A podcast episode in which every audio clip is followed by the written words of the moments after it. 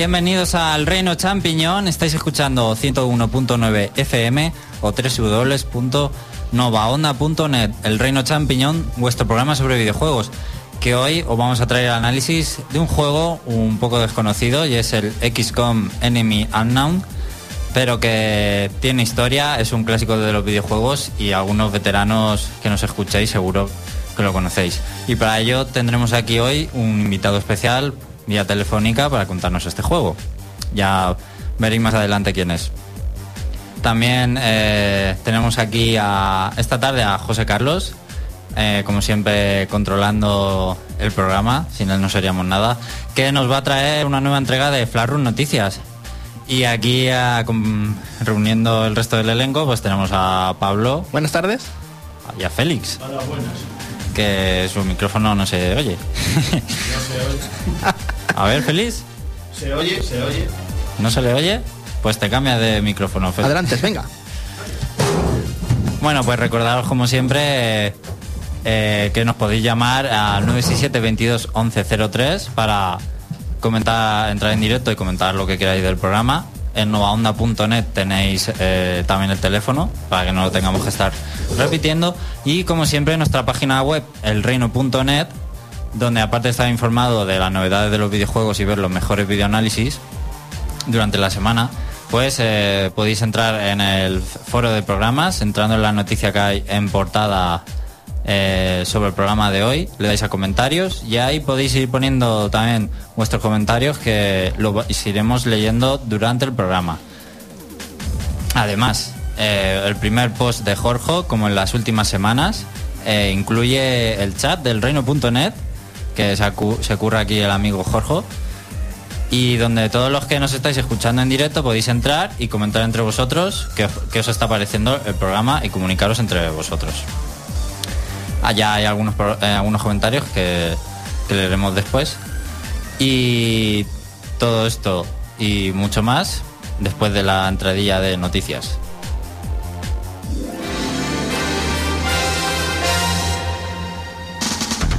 Entérate de todo lo que se puede en el mundo de los videojuegos. El Reino Champiñón te pone al día. Noticias.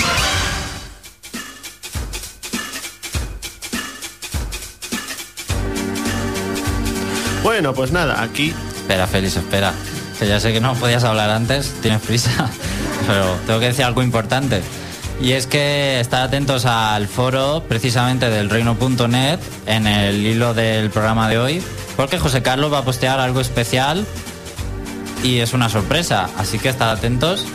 Eh, digamos que hemos renovado nuestra identidad y nuestra marca aquí en, la emisora. Y, después también en las redes sociales tendréis fotos de, esta sorpresa, así que atentos tanto al foro como a nuestro Facebook y Twitter. Hay algunos comentarios ya, como decía, eh, pregunta qué personaje nos, le, nos gustaría ver en el próximo Smash Bros. Él personalmente en Bolion, Phoenix Bright y Bayonetta. ¿Qué, personaje os gustaría ver en el nuevo Smash Bros? ¿Pablo? A mí, si te dijera yo... Mm, Pablo no se le oye tampoco. Oye, me ha jodido. No sabemos qué pasa con los micros. Eh, está esto saboteado y no entiendo por qué. ¿Se te oye ahora? No. Pues. Nada. Eh, parece que hay un sabotaje con los micrófonos hoy. A ver este. Ahí va. Pues así. estamos arreglando. Madre mía, los gremlins. Tenemos unos gremlins hoy en el programa que nos están intentando fastidiar. Sí, ahora parece que sí. ¿Este sí se oye? Ese sí. Menos mal, qué susto. no sé, a mí de, del Smash Bros. queda muy bien eso de, por ejemplo, como dice Bayonetta, sobre todo por la entradilla esta que va a tener ahora con Wii U y su segunda entrega. Es un, buen personaje. Va a ser curioso como, como la aparición de Sonic o la de o la de Solid Snake, pero no sé, yo me gustaría que rescataran así personajes de estos que están intentando resurgir con videojuegos de estos que aparecen ahora como no lo sería como ayudante. Por ejemplo, a mí me gustaría los Balloon Fighters. Estaría muy bien. Sí, son unos personajes que molan. Y con la aparición esta ahora mismo que estamos teniendo con la cosilla de mm, en Sonic Sega Star Racing este nuevo, los de Team Fortress, se podían animar. y que saliera así, no sé, a lo random algo, Eso lo veo más difícil.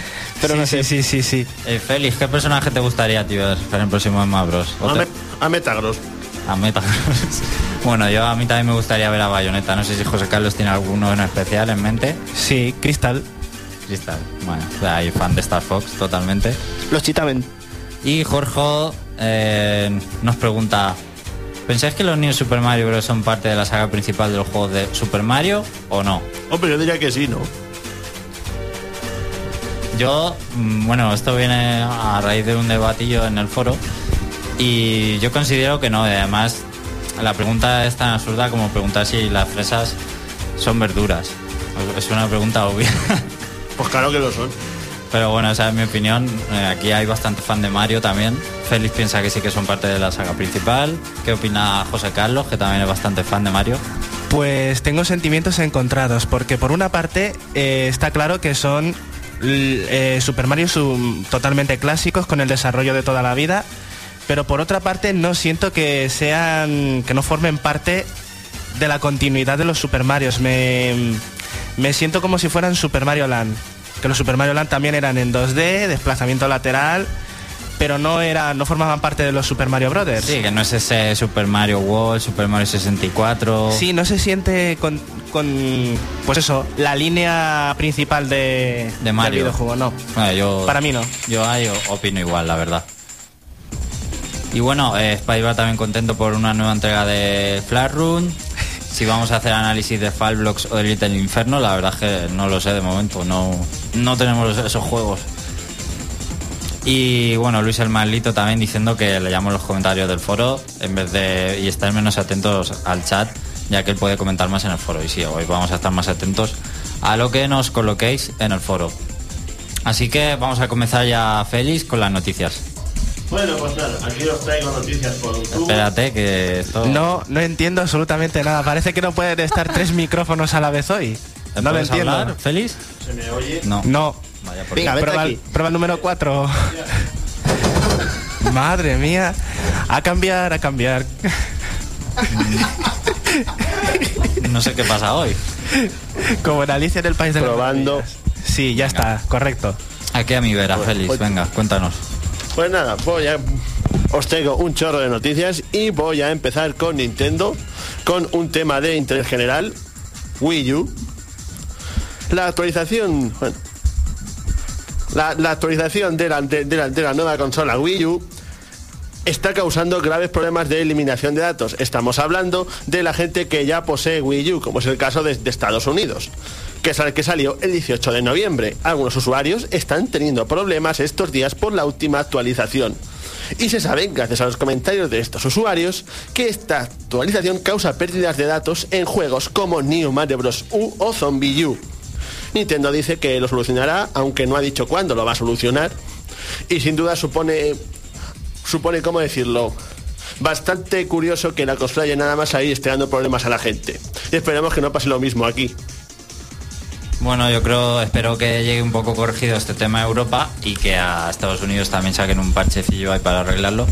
Pero creo que esto es una manera de decir eh, bienvenida Nintendo a, a Internet. Porque es eh, la primera apuesta realmente fuerte de Nintendo por una comunidad online, por una consola integrada totalmente online, un sistema buen, eh, bueno online. Y como le ha pasado a Microsoft, como le ha pasado a Sony, se han pegado sus hostias. Y en el estreno de Nintendo no podía faltar una buena hostia. ¿Ves? Yo eh, lo achaco a eso. Y, En este caso, astronómica. Y bueno, continuando y- con y Wii- y veremos más hostias, seguro. y bueno, continuando con Wii U, todos sabéis que aquí no sale hasta el 30 de noviembre, ¿verdad? Pues sí, aunque... mm, A ver, a ver, porque yo creo que la tendremos antes. Pues tenemos constancia de que algunas tiendas ya han comenzado a venderla, pasándose el embargo por el forro, básicamente. O sea que, quién sabe, igual el, el lunes vais a cualquier tienda, a Game supongo que no, y os la encontráis. Y bueno, también siguiendo con las, con, las ventas de Wii U, de- queda demostrado que la consola está arrasando por el mundo, como por ejemplo en Estados Unidos. Que, que las ventas únicamente están en, en las reservas. Las reservas han consumido las ventas. No queda prácticamente una sola consola en las tiendas. Y también está pasando en el Reino Unido, donde, se, donde las reservas, donde las consolas solamente están disponibles para reservas. No queda, como he dicho, una sola consola en las tiendas, lo cual es una muestra de que la gente digamos, sigue aceptando, a, sigue aceptando a Nintendo y sigue, y sigue comprándole sus productos como rosquillas. Pues sí, aunque ya se sabía que el stock iba a estar un poco limitadillo de lanzamiento, pero Nintendo se ha comprometido a que ya en las siguientes semanas iba a estar llegando stock regular para que todo el mundo tuviese su Wii U. Aunque de lanzamiento parece que los que no lo habían reservado, también dependerá de la zona, seguro que hay en alguna tienda que da alguna Wii U, pues parece que había sido un poco, si no lo había reservado, difícil de conseguirla. Yo digo que espero que esto no pase en España o, o mucha gente se va a quedar sin regalo de Navidad. Bueno, vamos, eh, eh, sale el 30 de noviembre hasta los Reyes, seguro que hay remesas de Wii U. Esperemos. Y bueno, ahora vamos con una noticia un tanto curiosa sobre el, man- sobre el Gamepad de, de Wii U que acaba de pasar un test de resistencia. Ha sido aprobado por el grupo de Gizmo Sleep que ha cogido un mando y, lo- ha tirado solo desde una altura de 2 metros, en tres posiciones, boca arriba, boca abajo y de lado. ¿Cuál es el resultado? El mando seguía funcionando y apenas presentaba unos rasguños por fuera, lo cual es una buena noticia para determinadas personas que tenemos la manía de, de tirar inadvertidamente el mando al suelo. Parece que hablas con razón propia, Félix. Bueno, de vez en cuando se me cae. ¿Se te cae o lo tiras? si te enfadas. Bueno, la, la última vez que tiré el mando al suelo fue en, el- en el Odin Sphere. El, vaya. el mando se golpeó con la bañera. Bueno, esto es un dato curioso porque hay por ahí un vídeo y también eh, habré leído alguna vez alguna noticia de los test que hace Nintendo a sus productos antes de sacarlos a la venta y realmente tienen muchas máquinas dedicadas a someter a esfuerzos pues a la 3DS, así en plan, eh, por ejemplo, pues tienen máquinas que pulsan eh, los botones 100.000, 200.000 veces para saber a en cuánto, o sea, cuánto va a tardar en, desgastarse, digamos, y ver el desgaste. O sea, lo que tú puedes hacer en dos años, ellos con una máquina lo prueban en- a lo mejor en un día. Y en máquinas que les dan golpes, etcétera. Y bueno, la verdad es que parece que el, que el gamepad, que parece así frágil, ha salido también robusto. Y bueno, y ahora vamos con una noticia absolutamente inesperada, aunque por otra parte es un rumor, y ese rumor consiste en que Nintendo parece que quiere mantener su Wii, no Wii U, en el mercado, por lo que podría plantearse el lanzamiento de un nuevo modelo.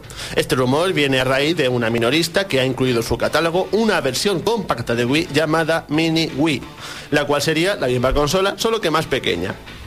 A pesar de que no se ha confirmado nada, por ahí hay rumores de que esto podría llegar nada más y nada menos que el 7 de diciembre de este año. No deja de resultar paradójico porque Nintendo aseguró hace poco que no pensaba sacar más juegos para Wii. no más juegos, pero sí que tiene pensado seguir vendiendo consolas y que la gente que le llame la atención el concepto Wii tiene una opción económica como es Wii, ob- obviamente, y luego una más cara para los que ya hayan disfrutado Wii, que es Wii U. Entonces, y además hay un catálogo, como sabemos, muy extenso y para todos los públicos. Sobre todo, y yo más o menos lo veo, lo veo factible, aunque no sé si tan repentino el 7 de diciembre, pero me puedo creer cualquier cosa, pero sí que me creo ese último ti- eh, empujón a Wii para, para vender más. Y en el foro ya ha puesto José Carlos la sorpresa y es el nuevo póster, cartel representativo que colgamos aquí en un panel de, de la emisora que tenemos los programas para tener nuestra imagen. Y Jorge ha dicho, va, faltan los pingüinos de Pablo y la canela en rama. Pero bueno, no ha visto la canela en rama, pero si está ahí que la tiene el Chitamen. ¡La tiene también! Te está, está gritando Pablo, ¿cómo puede ser? ¿Cómo no te has dado cuenta? Bueno, eh, faltan los pingüinos, vamos a ver, que esto tiene su trabajo que se va a curar José Carlos muchísimo, mola un montón, sale el Chitamen, sale Bayonetta. Es un, es un concepto del programa que está bastante bien, la verdad. Sale nuestro rey también. Sale el, el rey, el reino. Y está muy chulo, la verdad, lo vamos a colgar aquí, también eh, echaremos fotillos de, del cartel. Lo que más me gusta es la cara de Sonic, parece que está ya a disgusto. Porque está Mario delante suya sentado. Bueno, pasaros por el foro del reino.net y por redes sociales que podréis ver ese cartel tan chulo. Eh, eh, dice, es brutal. ¿Quién es quién? Pablo es Chitamen y Xavi Nathan Drake, ¿no? Eh, ¿Realmente todos representamos alguno? Pues sí, prácticamente. Está pensado para que todos tengamos nuestro identificativo. ¿Y quién soy yo? Pues estoy dudando porque os vais a sentir ofendidos. O Andrés o tú soy bayoneta. ¿Y, y- y los otros quiénes son? Y yo. Ah, pues tú, Félix, eres Mario, eso seguro. Y yo, por ejemplo, sería Sonic, que me gusta tanto. Y yo qué sé, ya he puesto a Pikachu y a Sackboy por, por los que sobren. No, no está tan mal ser bayoneta. Te miras en el espejo ahí y... y fantaseas. No, bueno, bueno, vamos. Vamos a, a- vamos a seguir, venga. Bueno, ahora vamos con noticias multiplataforma. Voy a empezar hablándoos de un nuevo Uncharted que va a salir en diciembre. Un Uncharted que la verdad tiene un sistema de juego que absolutamente nadie se esperaría, ya que va a ser un juego de cartas por turnos. Pero que yo este juego ni lo conocía. Cuando me lo ha contado Félix era como... De hecho- ¿qué? ¿Un Uncharted de cartas? Sí, de cartas. Va a salir para PS Vita y se venderá por PlayStation Store. Nuestro objetivo básicamente será crear equipos de cartas formados por personajes del juego y luchar contra otros equipos de cartas. Yo no sé cómo, cómo va a funcionar eso en la pantalla, pero ahí está. De pinta de canela en rama. Y lo interesante es que estaría conectado al abismo de oro, juego, por lo tanto, y los artefactos desbloqueados en este juego nos valdrán para las cartas de Fight for Fortune. Este juego saldría en teoría a principios de diciembre y yo creo que cualquier fan de Uncharted que oiga esto se va, se va a dar los coscorrones contra la pared. Bueno, pros, prosigamos. Capcom ha, desvelado una nueva IP que ha fechado el 15 de noviembre con el rimbombante nombre de Fighters of Capcom. Un juego del que, no, del que no se sabe absolutamente nada, pero la gente está especulando que este Fighters of Capcom sería como un arcade de lucha que reuniría a personajes extraídos de todas las sagas de Capcom. Tampoco se sabe nada de ninguna plataforma. Bueno, esto, a ver, Pablo, cógete un micro. ¿Qué, qué, qué- qué- qué te gustaría, qué esperas de este juego? Que yo sé que eres fan extremo de Capcom de antes y de los juegos de lucha. Lo que molaría que fuera una fusión entre todo lo que es la familia de Darkstalkers, toda la familia de Street Fighter, todos estos juegos que han ido ahora que están con la moda de Capcom saliendo, en vez de tanta chorrada de vamos a hacer los Darkstalkers HD, tal juego HD, esto me parecería fabuloso. Creo que esto va a ser la cura contra el cáncer. O sea, sí, va a ser la cura contra el cáncer, porque va a ser en plan, en vez de tanta chorrada de y cogemos este y te cobramos 10 euros y por aquí y por allá, los juntas todos y va a ser como si fuera aquel ese que se llamaba Capcom vs SNK2 que tenía una pantalla que era tan chiquitito ver y dice, "Eh, ¿a quién me estoy cogiendo? y va a ser así, y va a molar un montón y va a ser, ahora dices, y un porrón, y luego va a pasar lo de siempre, que va a decir, es que me gustan tantos que van a haber tag de 10 luchadores ahí cada uno, va a llevar un equipo de 20.000. Va a estar chulo. Yo digo que si tienen idea, por lo menos la familia de Dorkestorker que se merece volver, porque era una saga de lucha muy buena, se merecería volver. Y la Street Fighter, a ver si nacieran personajes tan chulos como Yuri Hakan, que fueron a mí por lo menos me encantaron sobre todo el estilo de combate que son únicos cada uno por su lado y me gustaría que nacieran de cada familia o incluso algo mejor Bueno, pues eh, ya verás cómo te saquen un shooter al final y te vas a caer para atrás. O quién sabe, igual es un RPG estratégico como, como Namco por Capcom. Oye, pues eso molaría. Bueno, pues hasta aquí las noticias. Una más, venga, te, te- Bueno, te pues dejo una voy a terminar con una noticia sobre el futuro Transform, de que Sega va, digamos que va a tener en cuenta a los fans y su mod digital, que es lo que es, que es el que produce el juego. Espera, esto, el futuro Transform, que suena... a- Transform. O sea, el Sonic de carrera. Sí, sí, el Sonic. Venga. Aunque son Transformers, pero no. Y, se ha propuesto a los fans que si consiguen alcanzar mil votos para tres personajes diferentes, su mod digital presentaría los resultados a Sega para que los incluya en el juego. De momento van ganando tres personajes. Segata San Siro, ¿sab- ¿sabéis quién es por casualidad? Sí, hombre, el famoso que hacía los anuncios de Drinkas. El mismo. Y sorprendentemente, Miku. Y también Ryo Hazuki de, de Shenmue. Bueno, lo tienen fácil para reunir esos votos, los fans a lámpana ahí pronto. También andan cerca Vectorman, Ristar y Bayonetta. De estos tres el que más me gustaría ver es a Ristar. Eh, un bayoneta parece que no pega, pero sería curioso verlo. Hombre, hacerse una moto de pelo Claro. sería un- una molonería. Eh, pues efectivamente, tú lo has dicho. Además que vuela y todo. pero Ristar dudo que fuera un corredor porque tendrían que arreglar el videojuego porque creo si no me equivoco es que en el juego él da el banderazo de salida a Ristar Sí. Está tipo como Lucky tú arriba y da el banderazo de salida cuando salen los corredores, por lo que dudo que Ristar Explota el videojuego si lo ponen de corredor. sería como los Lakitus esos errores que salen en Mario Kart. Es demasiado extremo. Bueno, pues hasta aquí las noticias. Vamos a hacer un pequeño descanso, una canción que eh, dedicamos aquí al mismísimo Félix, que la pidió él. Y volvemos enseguida con el análisis de XCOM Enemy Unknown con un invitado muy especial. No te lo pierdas hasta, hasta ahora.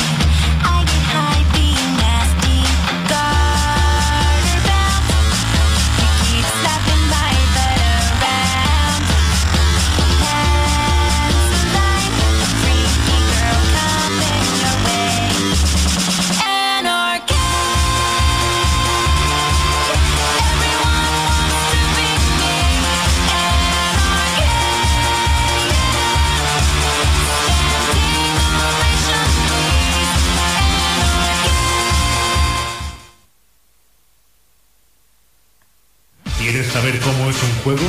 El Reino Champiñón te lo exprime a fondo. Escucha nuestro punto de vista.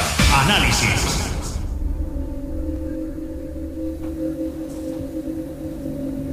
Bueno, al otro lado del teléfono tenemos a alguien especial, pero antes, Jorge, eres un poco embustero porque has editado tu post y que, fal- de que faltaba la canela en rama. Ay, tienes que reconocerlo. Bueno, tenemos al otro lado del teléfono para hacer el análisis de XCOM a Eloy. Buenas tardes. Muy buenas. Eloy, que es Predator64 en el foro, que seguro que lo conocéis todos. También es el webmaster de, del reino.net y hacía mucho tiempo que no lo teníamos por aquí. Y nos va a contar este análisis de XCOM Enemy Unknown, que ha llegado a PC 360 de PlayStation 3. Un juego que aunque a algunos no les suena nada, eh, Eloy es un juego que mm, desde la época de Spectrum es una saga que está viva. Exacto. eh, la saga nació con un juego con un nombre muy, similar al que nos ocupa, que es UFO Enemy Unknown, que salió en la época para Amiga, eh, Amiga CD32 y este tipo de máquinas. Y ha tenido diversas secuelas, pero la saga ha quedado un poco como enterrada durante unos años, pero re- regresa con este XCOM Enemy Unknown. Es un juego de estrategia que lo desarrollan los creadores, bueno, los que llevan actualmente la, saga de Civilization, Fireaxis. Eh, es un juego de estrategia táctica dividido en dos actos, digamos. En la primera mitad del juego, bueno, mitad, al principio de cada ronda, para que me entendáis, digamos que estamos en nuestro, cuart- en nuestro cuartel general y tenemos que afrontar un ataque alienígena que está aterrando a la, civilización de la Tierra. Eh, el ESCOM, digamos que son una- las, un- las unidades militares definitivas que, se han contratado para, para evitar esta, esta invasión. Y desde nuestro cuartel general, pues tenemos que controlar qué, qué está pasando. Eh, tenemos, eh, eh, podemos investigar tecnologías que ayudarán eh, a nuestros soldados. Eh, podemos construir artefactos como armaduras, nuevas armas y demás. Eh, podemos construir eh, instalaciones, ¿vale? Talleres y, y demás eh, lugares que nos ayudarán en nuestra labor, ¿vale? Pero todo esto desde menú, ¿vale? O sea, no os imaginéis un mapa construyendo, no. Es- son unas instalaciones internas y allí los que tenemos son nuestros científicos, los que les damos órdenes y ellos pues van investigando, como quien dice, y conforme nuestra, tomemos nuestras decisiones de tirar para un camino u otro, eh, obtendremos unos resultados u otros. Digamos que cada partida en ese aspecto es distinta. Es un juego de gestión, esta, esta, prim- esta primera parte, digamos. Eh, el tiempo va avanzando eh, lentamente, o sea, mientras tomamos estas decisiones, pues el tiempo va avanzando muy lentamente hasta que haya un, un, un evento alienígena, digamos, una abducción, aparezca un ovni, algo ocurra. En ese momento, el juego cambia totalmente de rumbo, eh, en el que tenemos que escoger a nuestro equipo de soldados y mandarlos a, luchar. Eh, en esta parte ah, dejamos ya la- lo que digamos la, la preparación en tiempo real para un juego más, eh, más táctico por turnos, tipo para que os hagáis idea más tipo Fire Emblem y algo así.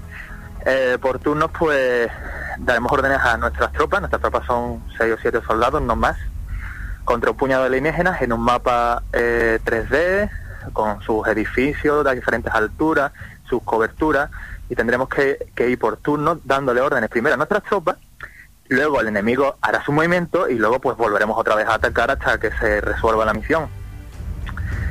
Eh, estos soldados pues tienen diferentes tipos de clases conforme vayan subiendo de nivel, que si apoyo, que si pesado, que si francotirador. Y conforme suban de nivel, además de eso, tienen distintas habilidades que tenemos que decidir por cuál optar. Habilidades que mm, son muy útiles a veces. Por ejemplo, el francotirador tiene una habilidad que, que tiene alta probabilidad de impactar en crítico al enemigo. Eh, los apoyos tienen la posibilidad de moverse y luego de moverse atacar, cuando normalmente a lo mejor solo pueden atacar sin más. Eh, estos, estos soldados, eh, digamos que, que están vivos. Para volver a, a que me entendáis, tipo Fire Emblem, o sea, no nos los matan y punto. Cada soldado tiene una cara, tiene sus características, tiene nombres y apellidos. Y cuando uno muere, muere. Y no muere en el sentido de, bueno, ah, he matado soldados, como puedes matar, por ejemplo, en Command and Conquer, un juego de estrategia que se te mueren y te da igual.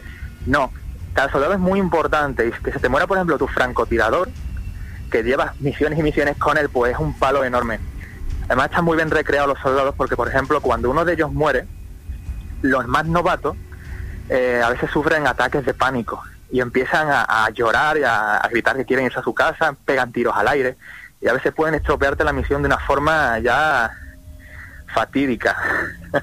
Bueno, es un poco Fire Emblem esto del perder al personaje también, entonces, ¿no? Pues muy Sí, para exacto. siempre. Exacto. No tiene, el- digamos, el problema es que aunque tienen nombre y apellido, no tienen una historia detrás. ¿Sabes? Eh, por ejemplo, en Fire Emblem, por poner este símil que estamos teniendo, Son Fire Emblem es cada persona. Sí, son más carismáticos y, y demás. Claro, sí, tiene una historia. Tú dices, ah, vale, este es de no sé qué, sabe, hombre, tiene una historia. detrás. Aquí no, son soldados sin más que el- no tienen una historia, pero sí tienen sus habilidades y van ganando experiencia. Hombre, los tienes que cuidar. Es más, cuando los hieres, en- mueren con muchísima facilidad, un par de tiros y muertos. Y cuando, con solo ser heridos, ya no los tienes para la siguiente misión. Porque como he dicho, durante la fase táctica primera, eh, el tiempo avanza eh, lentamente, pero ¿sabes? progresivamente, no es que estar parado.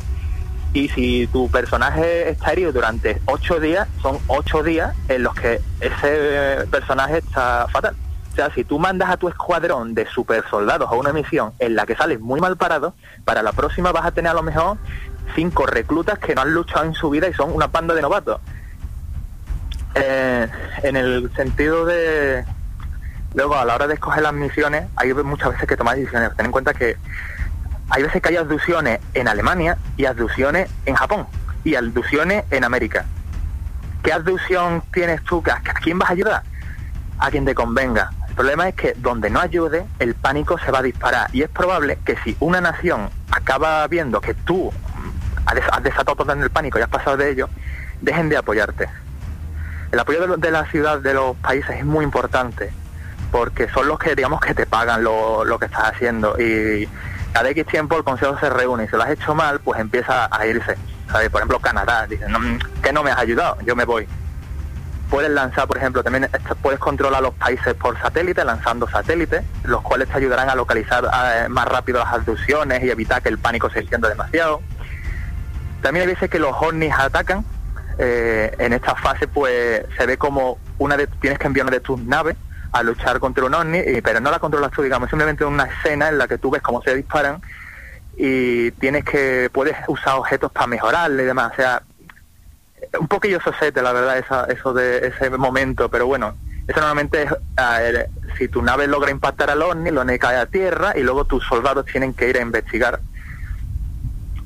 ¿Y tiene algún Joder. tipo de, de argumento principal o es así tan directo como nos atacan los Eh, alienígenas y ya está?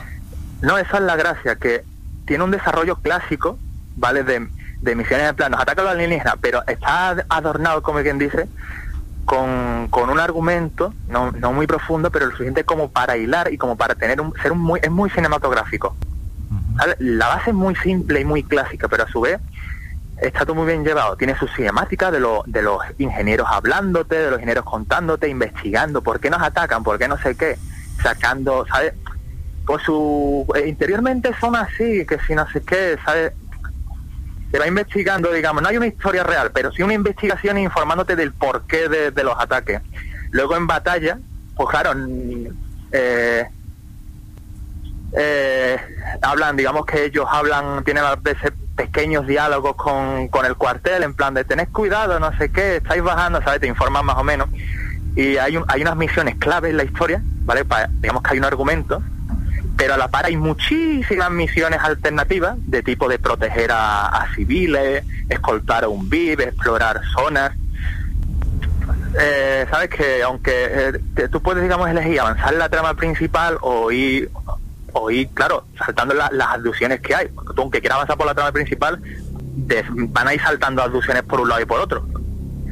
Claro, ahí tienes tú que decidir si hacer la frente o no. No hacer la frente, pues como comprenderéis, dispara el pánico y eso es muy malo luego. Eh, gráficamente, sí. ¿Se hace demasiado frustrante el juego por eso de que se te puede morir y ya, ya no vuelven y lo, y lo de apoyar a no sé qué nación? Es un poco frustrante, sí. Sea, no es, no, no es un juego difícil. Dentro Hasta de el, hasta el punto de que dicen, no quiero seguir jugando a esto, esto es un timo. Si te digo la verdad, hombre, si, quien el si el jugador es un poco paquetillo, lógicamente tiene que ser súper frustrante de que llegues a una misión, te revienten a todos, te das de cuenta, te los matan a todos. ¿Y qué, qué hace? Tienes un montón de novatos en una partida avanzada y no llegas a ningún lado. Eh, lógicamente puedes cargar partidas, pero para los jugadores más duros hay un modo en el que te fuerza a no poder guardar partidas. ¿Y te tenía que pasar el juego de una? ¿Eh? ¿Y te tenía que pasar el juego de una? Ah, no, me he explicado mal, me refiero que no te deja cargar. O sea, guarda, él solo guarda. Conforme vas jugando, él va guardando y va machacando la partida. Significa que cuando tú, tú guardas la partida antes de la misión, ¿no? Juegas la, la misión, te los matan a todos y tú dices, bueno, pues cargo partida. No, no puede. El juego, en cuanto acaba la misión, ya te ha guardado para que sea imposible que tú cargues. Para que sea realista, digamos Curioso. Para los auténticos, digamos, para los auténticos estrategas. ¿Qué más puedo contar? Bueno, eh, gráficamente el juego no es nada del otro mundo, pero está bien hecho. O sea, es un, tiene un estilo así como en plan cari- caricatura un poquillo, ¿sabe? Que no es tira totalmente serio, unos alienígenas, algunos un poco raretes y tal. Eh, pero está muy bien hecho y los escenarios son muy destructibles, puedes tirar granadas. Bueno, se mueve un poquillo para que me entendáis como Gear of ¿vale? Moviéndose por cobertura. Eh, lógicamente que si te cubres con con una cobertura, pues en el siguiente turno los enemigos van, difícilmente te van a dar. Ahora, si lo dejas en medio del campo, pues lógicamente te lo van a matar a la unidad 100% fijo. Pero claro, esas, esa- esos obstáculos son destruibles, puedes romper, cargarte, reventar un edificio a granadas con el lanzacohete. El escenario es bastante modificable y está bastante bien en ese aspecto. La OST también decir que es muy muy buena, técnicamente está bastante nivel. De luego no es un aspecto a, para quejarse. Bueno, Y y decir el, el juego parece que, que es bastante, digamos, fiel a la esencia de los anteriores y que no lo han convertido entonces en el típico, a lo mejor shooter, lo podrían haber reconvertido al, al típico juego de hoy en día, ¿no? Para vender esa, más. esa es la gracia, y es que en el sobre el 2010, si no me equivoco, se anunció SCON a secas, que sí es un shooter en primera persona. Que ahí sí, ¿sabes? La gente se tira lleva las manos a la cabeza, pero luego han sacado, han anunciado esta versión alternativa, aquí con alternativa no, realmente es fiel, fiel a, a lo que fueron los clásicos, así que es eso. Han decidido, en vez de reventar la saga, decir, vamos a sacar un shooter en primera persona y un SCON clásico. Bien, así y bueno. todo- todos contentos. Pues sí, la verdad es que sí. Eh, comentar, ¿qué más? ¿Qué más? Oye, una pregunta. Yo te quería preguntar una cosa. ¿Tú catalogarías por un casual este juego lo que es la parte estratégica más que Fire Emblem? Por lo de los personajes lo catalogarías más a lo Advance Wars? ¿Por aquello de intentar conquistar algún terreno o algo así? Ah. Es que Advance War me he com- comparado más bien con Fire Emblem por el hecho de que en Advance War se muere una tropa y como que nadie llora por ello. Sí, pero mm, como en Advance Wars, eso, eh, yo no sé si las misiones se encargarán algunas de tener que conquistar X punto antes de que te lo conquisten a ti o tú estar en un punto de control. No, suele ser más bien, las misiones suelen del tipo a- eliminar toda, toda amenaza, eh, salvar civiles, suele ser más bien llegar y arreglar desaguisados, sobre todo matando y salvando vidas. Y ya, lo y ya lo último que te preguntaría, esos, como dices, esos novatillos, ¿también les pasaría ahora que estamos hablando con el Simit de Fire Emblem? ¿Evolucionan, por decirlo así? ¿Podrían, ¿Pueden mejorar para ser no solo pringaillos? Claro, ten en cuenta que todos los soldados al principio son novatos y conforme van ganando experiencia, se Ah, les vale. asigna una clase, ¿sabes? Por ejemplo, francotirador, apoyo, el juego lo decide. Y ya de ahí tú los vas evolucionando como quieres, conforme sube más subiendo cabo, tenera- eh, teniente, coronel. Y, y tú decides las habilidades por las que vas. Tienen un pequeño árbol de habilidades, entre comillas, en el que tú vas decidiendo por dónde enfocarlo. Es que claro, tal, Además, tal y como has comentado, da miedo que, que maten a los importantes porque perder a uno significa perderlos a todos. Por eso yo digo, me interesa de eso de decir, venga, que por lo menos los, los otros hagan algo, que si no, aquí no hay quien gane. Claro. Y ha, Y llega- y, bueno, ¿ha llegado algún momento donde no puedes seguir avanzando porque te han matado prácticamente a todo el mundo? Sí, en una partida, en una partida de la historia bastante importante, eh, hay- digamos tres misiones importantes y en una de ellas cuando llegué, eh, claro, yo mandé a mis mejores soldados y, y en un descuido que me metí en una sala me empezaron a salir bichos y es que me reventaron a todo el mundo. Y es que era uno tras otro morir y digo, ¡buah! Eh, Lógicamente cargué partida porque eso era una escabechina, ¿sabes? Había mandado a mis mejores hombres a la muerte. Bueno, y para concluir, Eloy, ¿qué conclusiones harías de este juego? Ya que es un juego que realmente ha pasado bastante desapercibido y yo creo que se ha hablado poquito de él también, y pero por lo que has dicho tiene muy buena pinta. Pues la verdad es que sí, es un juego bastante, bastante, bastante notable, que, que, que no se ha hablado, es sorprendente que no se haya hablado, supongo que es que, claro, eh, no es un shooter al uso y es un juego de estrategia y eso no nos llama a la gente, y más si tiene tanto de esto, eh, la fase táctica y todo el rollo que tiene, pero aún así es muy, muy buen juego. Eh, de nota le pondría mm, en este mismo instante un 8, un ocho y medio. Eh, y recomendárselo sobre todo a los fans de la estrategia. Y aunque no sea fan, re- lo recomiendo darle un vistazo porque es un juego que, que aunque ya digo que es frustrante que te maten a todas las tropas, pero es llevable, ¿vale? No es una dificultad infernal. Y también eh, yo sé que te llamó la atención el juego por el estudio que lo desarrolla, eh, que es Firaxis, entonces para aquellos fans de este estudio también le dirías que les- le echen un vistazo al juego. De, ca- de cabeza, vamos, si os gustó Civilization 5, eh, de cabeza. Pues ahí queda dicho. Y bueno, Eloy, muchas gracias por contarnos este análisis en el programa A vosotros. y esperamos verte por aquí próximamente. Muy bien. Hasta luego. Bueno, pues Eloy, Predator64 del Reino.net, que nos ha que nos ha contado este XCOM, que bueno, eh, para los que no lo conocíais, pues ya sabéis, un juego más por ahí escondido que, que es bastante recomendable y a mí que me gusta también este rollo de táctico, Advanced Warfare Emblem, pues me ha llamado la atención. Ahora sí nos vamos a... Bueno, antes de irnos a la sección de José Carlos, vamos a actualizarnos con los comentarios de, de la gente. Y eh, en el foro del reino.net, Jorge dice que el Space Invader eh, con la corona, está mirando de forma lasciva el culo de bayoneta. y también dice, yo digo que es eh, que bayoneta es Andrés y Alex el profesor Layton. Bueno, ha puesto latón.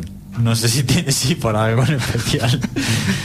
y dice, lo de antes me he dado cuenta y lo he corregido antes de que dijerais nada. Tenéis que darle al F5. Mm, Yo estoy aquí atento a todo. También tenemos a un nuevo a un nuevo forero que se ha apuntado a comentar, que es Suo, dice que comenta desde Cali, Colombia, así que bienvenido a- al reino.net y, a- y muchas gracias por escucharnos y, y dejar estos comentarios. Y bueno, Jorge ha, ha- ha puesto un parche de- del póster, lo ha actualizado con el pingüino de, de Pablo. ¿Qué opinas? A mí me llega la patata, que hagan estas cosas. que, se- que tengan esos detalles con esas cosas, eso me llega al hondo. Es que hace continuar que yo me ponga a, buscar chorradas, hijos cutres para el Museo de los Errores. Esas cosas son esas pequeñas cosas que animan muchísimo. Yo siempre las agradezco. Efectivamente, muchas gracias por, por vuestra participación. Ahora sí, vámonos a Flash Noticias. Flashroom Noticias. Que nada se nos pase por alto. Las otras noticias. Flashroom Noticias.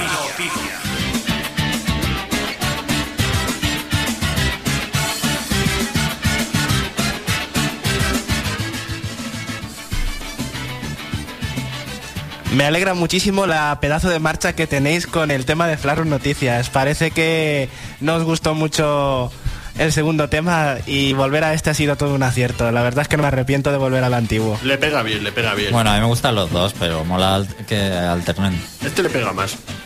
Bueno, pues nada. Lo primero de todo, daros la bienvenida a Flashroom Noticias, una semana más con las otras noticias de los videojuegos.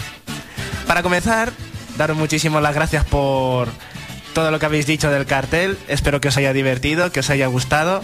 Y ese va a ser nuestro nuestra insignia, va a ser nuestro Jolly Roger eh, como particular. Y no somos piratas, pero tenemos nuestra insignia. Vamos a por el titular de hoy. Comenzamos en Flaro Noticias contándoos que nos vamos a ir a Nueva York. ¿Qué pasó en Nueva York esta semana importante en el mundo de los videojuegos, ya no en general? En el mundo de los videojuegos, ¿qué pasó?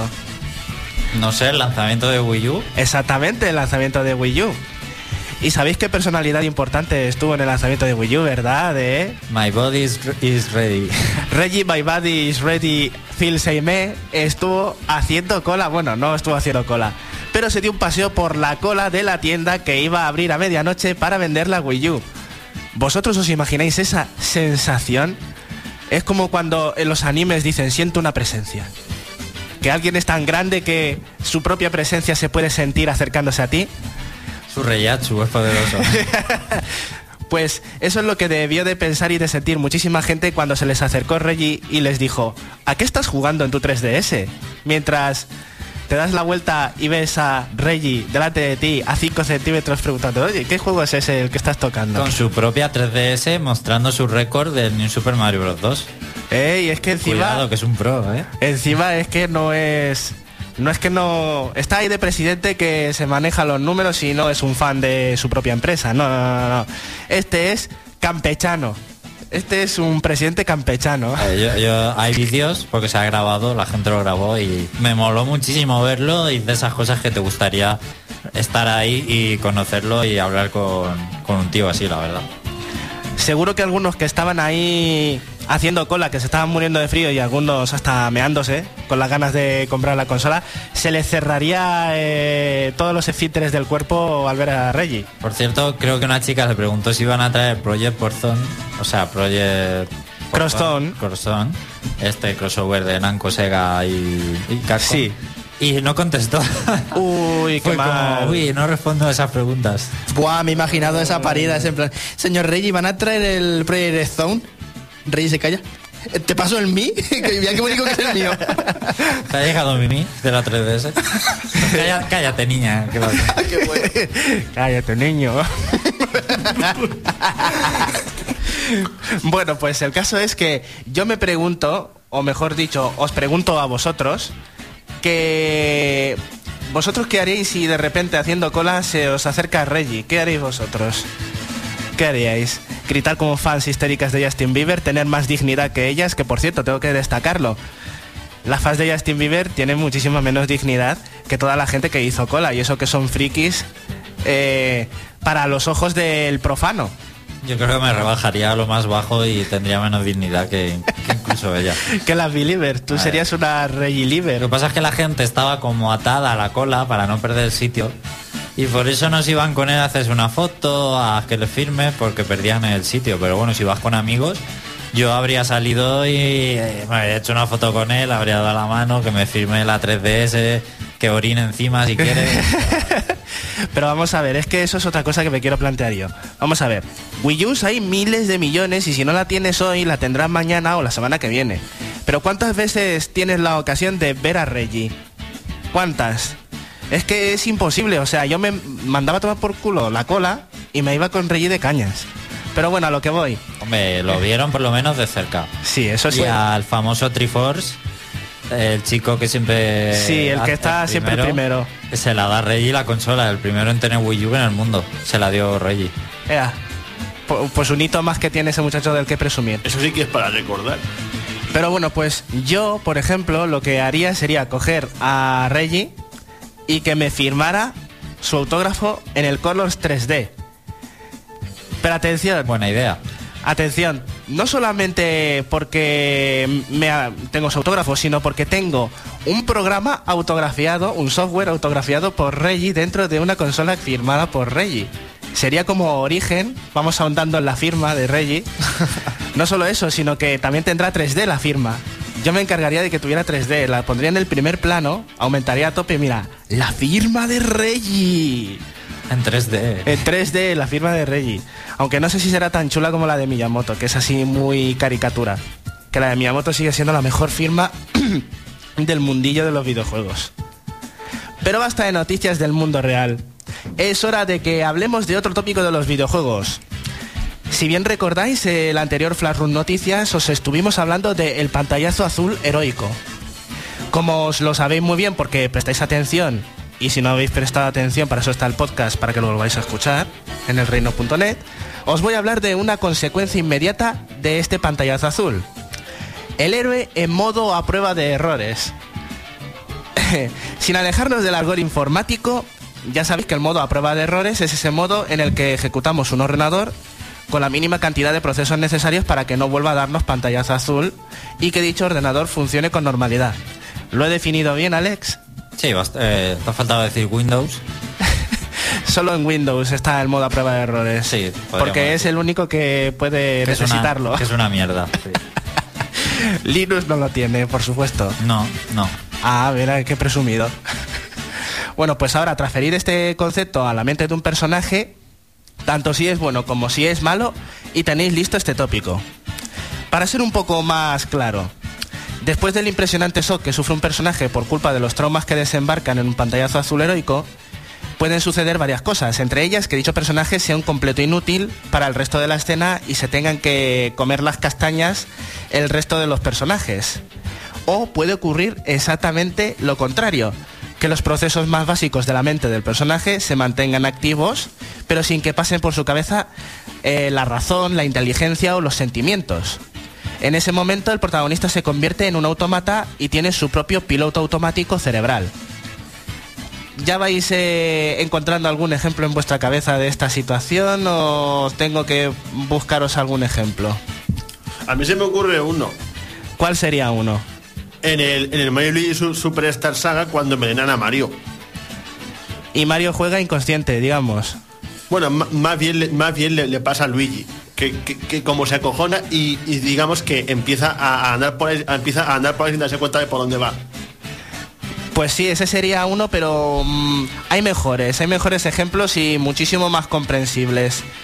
Por ejemplo, aunque no está directamente relacionado con los videojuegos, pero como hay mogollón de videojuegos de Dragon Ball Z, eh, por ejemplo, Son Gohan entra en modo a prueba de errores, por ejemplo, cuando le pegan la paliza a Goku Raditz intenta defender a su padre, que se pone hecho un burraco, no sabe lo que hace, solamente está pensando en pegar, pero Piccolo se puso en medio para ayudarle, pero casi se come una huasca. Pues ese es un- uno de los ejemplos. Pero también relacionado con Son Gohan, el modo a prueba de errores más épico de la historia de los animes es cuando Célula mata a C16 y pilla un cabreo total Son Goanda. Le digo Son Goanda porque estoy más acostumbrado, que no es el nombre verdadero. Se pilla un cabreo y le pega el palizón de su vida a Célula. Aunque no acaba con su vida todavía, porque todavía está la historia de, de todos los spoilers que ocurren. Otro buen ejemplo sería, eh, también en el mundo del cine, la- Luke Skywalker cuando lucha contra Darth Vader. Se pone en modo a prueba de errores cuando ya se enfurece del todo con su padre, que le comienza a trolear debajo del trono del emperador Palpatine. Y, aun- y aunque no es el ejemplo más emotivo del mundo, otro es en el emisario subespacial de Brawl.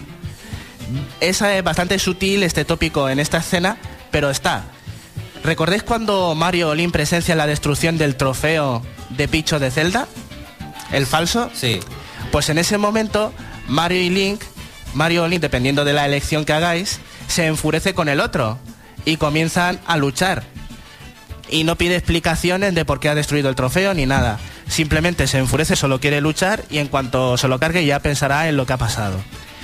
No es tan obvio ni tan emotivo porque ya sabéis que es como cine mudo las escenas de el Brawl. No, pero sí, sí que es, a mí por lo menos sí que me gustó, porque Link es normal de verlo siempre con sus cosas y que le hagan algo a Zelda le cabrea, pero Mario que siempre ha sido de saltitos y feliz y de que ve cómo se le deshace Zelda dice, ahí va, te he encuadrado, este lo he visto yo, a este, a este lo rajo y va Mario para allá.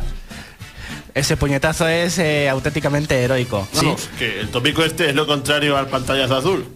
No, es consecuencia directa del pantallazo azul. Después del shock viene o la inutilidad o el cabreo. Ah, vale, vale. Y ya para terminar, Gitan al final de Final Fantasy IX con el You Are Not Alone, cuando, no, cuando le comienza, cuando está luchando solo en el cuarto disco. La mejor escena del juego para mi gusto. Eso es un modo a prueba de errores de Gitan que termina con otro tópico de los videojuegos que ta- tampoco tiene mucha explicación, es el abrazo del enfriamiento. Que es simplemente ese momento en el que un amigo calma al héroe. Pero bueno, ya está. En fin, eh, ya ha terminado todo, con todos mis ejemplos. Por favor, en el reino.net en el foro, si podéis proponer algún ejemplo más, os invito a hacerlo. Y ya Flarun Noticias se despide hasta la próxima entrega. ¿Y qué, re- qué- qué recomiendas actualizar y todo eso? José Carlos, no pierdas las buenas costumbres. ¿No, no, la, ¿No quieres que las diga? Sí, claro, ¿Las digo? Ah, bueno, claro. pues entonces las voy diciendo mientras nos despedimos. Recordad que tenéis que visitar a Totaqueque para escuchar la canción que pone cada sábado en el museo. Id a los servicios de descarga a ver si tenéis alguna ofertilla y descargaos a VAS para Mega Man 10. Hace poco te dijeron que tenías que decir una cosilla más, pero se me ha olvidado. Lo pusieron en el foro. Revisaremos los programas a ver qué era. Ahora también tiene que decir José Carlos que tal. Pero no me acuerdo qué fue. A ver si lo, Pues- a ver si lo repiten. Pues lo, pues lo diré para la semana que viene, bueno, el próximo, la próxima entrega de Flar Noticias, prometido. Ahora sí, let's, let's Dance Boys. Pues hasta aquí el Reino Champiñón. Esperemos que esperamos que os haya gustado el programa. Gracias por escucharnos en directo, por comentar en el foro, por usar ese chat y por eh, descargarnos luego online. Eh, nos podéis escuchar también streaming sin necesidad de descargarnos en la sección podcast del reino.net. Y nosotros volveremos la semana que viene. Seguramente hablando de Wii U, que más de uno y más de dos ya la tendremos en nuestras manos y te contaremos qué nos ha parecido la Wii U. Así que hasta el sábado que viene. Nos vemos en el reino.net.